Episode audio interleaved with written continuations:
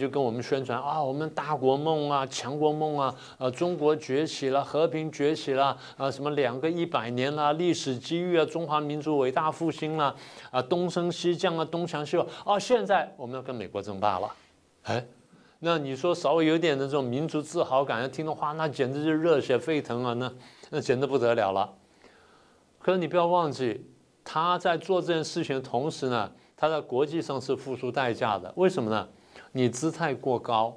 你好像挑战到，甚至破坏了现存的国际秩序跟国际的这个价值观。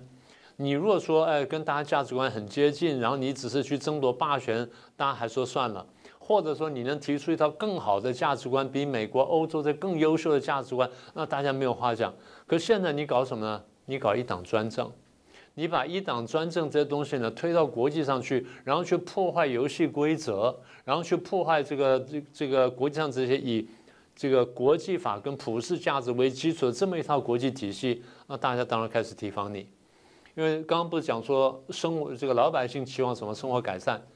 国际社会上也要期待说你中共崛起之后会让我生活改善还是让我生活变差嘛？大家也问同样问题啊。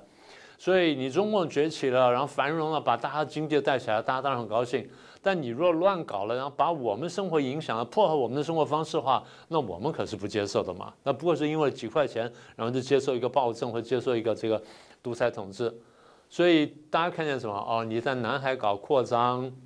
你搞战狼外交，然后你破坏了香港的一国两制，你恐吓台湾，你把武汉肺炎搞到全世界去了，然后你又清零风控，然后破坏了国际的经济等等啊，这是国际上的，所以国际上就觉得说我们慢慢受不了了。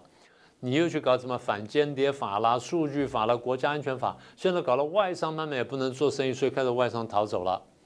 那你对内呢？你去刚刚讲说啊你不断去打击异己，那前面大家说政治斗争就算了。但是你打击一起打到最后就是一天一产业，然后就又清零风控三年，然后经济开始下滑。在党内呢，你又破坏制度，搞什么这个搞第三任、第四任连任，然后破坏七上八下啊什么等等，搞一大堆东西。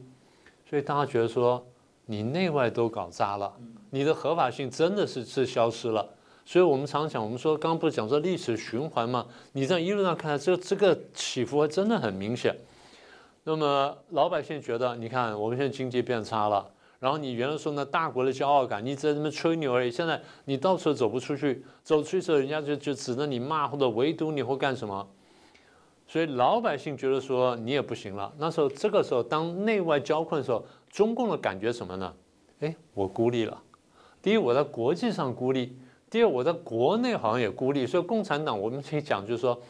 他们从建党开始呢，不是中共啊，从这个马克思时候开始，一路到苏联到中共，大家有很共产党很很一贯的地方，就是他一直觉得他是少数派，他一直觉得他是大家围堵跟围剿的对象，他一直有种被围城的心态，他一直有这种这种心态。那现在的为被围城心态呢，就越来越强烈，强到什么地步呢？有种灭顶般的恐惧。所以，当他有了灭顶般恐惧的时候呢，然后加上什么经济困苦啦、民生凋敝、失业严重，好，那我们现在看到宣传主旋律改变，就你一开头讲的，现在讲说国际形势复杂严峻啦，啊，帝国主义亡我亡化之心不死啦，我们面对前所未有的挑战啦，然后未来这路是坎坷不平的啦，然后这个绝对不是一马平川的啦，然后面临面临惊涛骇浪的局面什么等等，合法性消失了。就是因为合法性消失，所以它的整个宣传主旋律改变了。